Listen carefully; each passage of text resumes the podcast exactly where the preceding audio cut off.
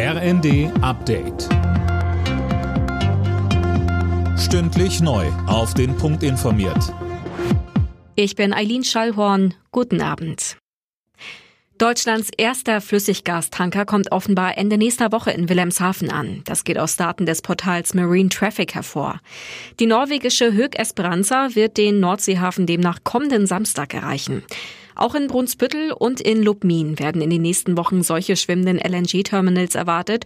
Zusammen sollen die drei Anlagen etwa 20 Prozent des jährlichen Bedarfs der Bundesrepublik decken. Die iranische Sittenpolizei ist angeblich aufgelöst worden. Zumindest teilte das die Generalstaatsanwaltschaft im Iran jetzt mit. Die Sittenwächter waren ja der Auslöser der derzeitigen Protestwelle im Iran. Mehr von Dirk Justes. Die Kurdin Massa Amini war im September von der Sittenpolizei festgenommen worden und in deren Gewahrsam gestorben. Das hatte landesweit zu massiven Protesten gegen die strengen Vorschriften des islamischen Systems im Iran geführt. Die Regierung in Teheran ging teilweise äußerst brutal dagegen vor.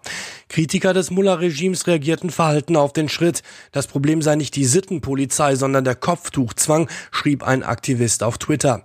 Dies sei nur der erste Schritt. Mit einem der teuersten Beschaffungsprojekte der Bundeswehr gibt es offenbar Probleme. Das Bundesverteidigungsministerium warnt beim Kauf von F-35 Kampfjets in den USA vor finanziellen und zeitlichen Risiken. Unter anderem sei noch gar nicht klar, ob der für die Jets vorgesehene Bundeswehrflugplatz rechtzeitig umgebaut werden kann. Verzögerungen und Mehrkosten drohen. Laut Bild am Sonntag soll es morgen deshalb eine Krisensitzung geben.